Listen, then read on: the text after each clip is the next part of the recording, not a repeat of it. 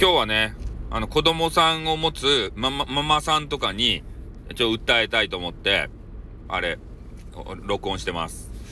えー、何を言いたいかというとね、えー、子供さんたちがまあ成長していく上で、まあ勉強とかね、そういうのがまあたくさんできた方がいいんでしょうけれども、なんかね、ふとした瞬間に、こう、理解ができないわけのわからんことをね、えー、言う場合があるわけですよ。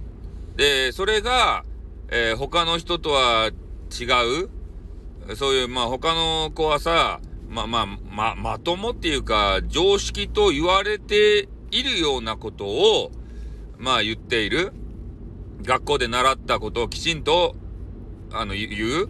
えー、そういう子がね、こう大多数とは思うんですけど、そうじゃないことを言ってね、こいつは何を言ってるんだ何を考えてるんだって思うような多分親御さんもね、いるとは思うんすけど、ただね、その子供さんがそうやって言ってることっていうのは、えー、やっぱりその子のね、俺は個性だと思うんですよ。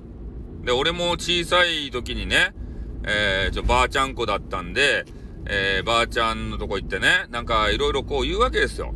で、絵とか描いたりするやんで、鬼の絵を描いてね、鬼の角を3本描きましたと、俺がね。そしたらね、ばあちゃんが怒るわけですって。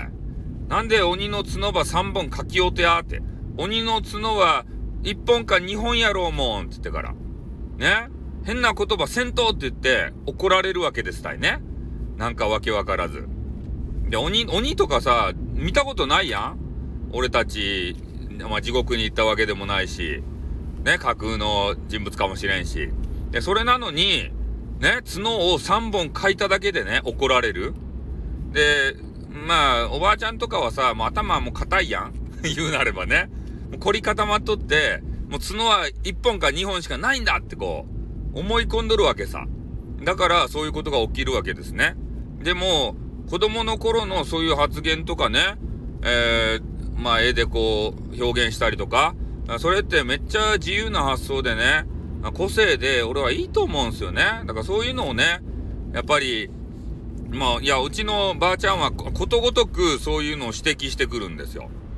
ね。他の人はも、ま、まともなのになんでお前はなんか変なこと言うんだみたいなことをね、他の人と一緒のこと言えみたいなことをずっとこう言うてくるわけですけれどもね。まあでも俺は言わん、言わんわけ。だって俺の考えは、他の人と一緒じゃないんですもん。で、そのことが今ね、この配信業界に来てるわけですよ。こんだけね、ネタを絞り出せる人いないんじゃないですか？スタイフの中でも。毎日毎日。ね、ちょこちょこちょこちょこネタ上げてるでしょ？で、ネタがない人はね、なんかようわからんね、人のあらを探してみたり。ね、そんなことするしかない。か俺、俺から見るとかわいそうやなと思うんですよ。ね、そネタ探しきらん人っていうのは、こう人とは違う個性を持ってないということですね。の、もう確率的なその社会の中に、え組み込まれた、もうイエスメンですたい。ね、もうみんなと同じ、答えしか出せない、えそういう、あの、優等生ですね、言うなれば。うん、俺、俺たちはもうはじ、は、はじかれもんですたい。うん、でもはじかれもんでよかったなと思うね。うん、インターネットで好き勝手できるやん、こうやって。毎日毎日、ネタ、ネタの宝庫やけん。ネタがね、降ってくるんですよ、あ、の、とあの天から。ね？多分ね、そういう誹謗中傷ばっかり、えー、してるような方っていうのはね、もうネタがなくて、ね、もうどうしようもないんですよ。でも、配信はやりたいが、ネタがないからね。なんとか、ね、なんかようわからん誹謗中傷ネタを手に入れてね、ネチネチ、ネチネチするわけです。かわいそかほんとマジで。ガチで。ね？本当そういう人はねなんかかわいそうやなと思うね。うん。ネタがあるんだったらさ、毎日毎日大量のね、収録を上げてみなさいっていう風に思いますね。ライブだけじゃなくてさ。うん。そんなこと思いますよ。ね、俺の方がすごくない？毎日さ、違うネタのらあの収録上げてさ、みんなも楽しいやろ？俺の収録聞いて。ね突拍子もない、なんかわけわからん収録。ねキッチンドランカー太一さんが褒めてましたもんね。ああ。なんか、あの人はいろんなね、収録上げて、面白いんだよねってね。なんかこう聞いていて気持ち悪いけど面白いんだよねとか言ってね。気持ち悪がられているっていうね。まあそういうこともありますけれども。まあそんな感じでね、ほんとあのー、まあ脱線しまくったけど、えー、子供さんがいるね、あの親御さん、ママさんとかは、えー、子供さんがまあ変なこと言うたり、変な絵描いたりね、えー、するかもしれんけれども、それは個性だと。いうことでね、あまり怒らないであげてほしいなっていうふうに思いますね。うん。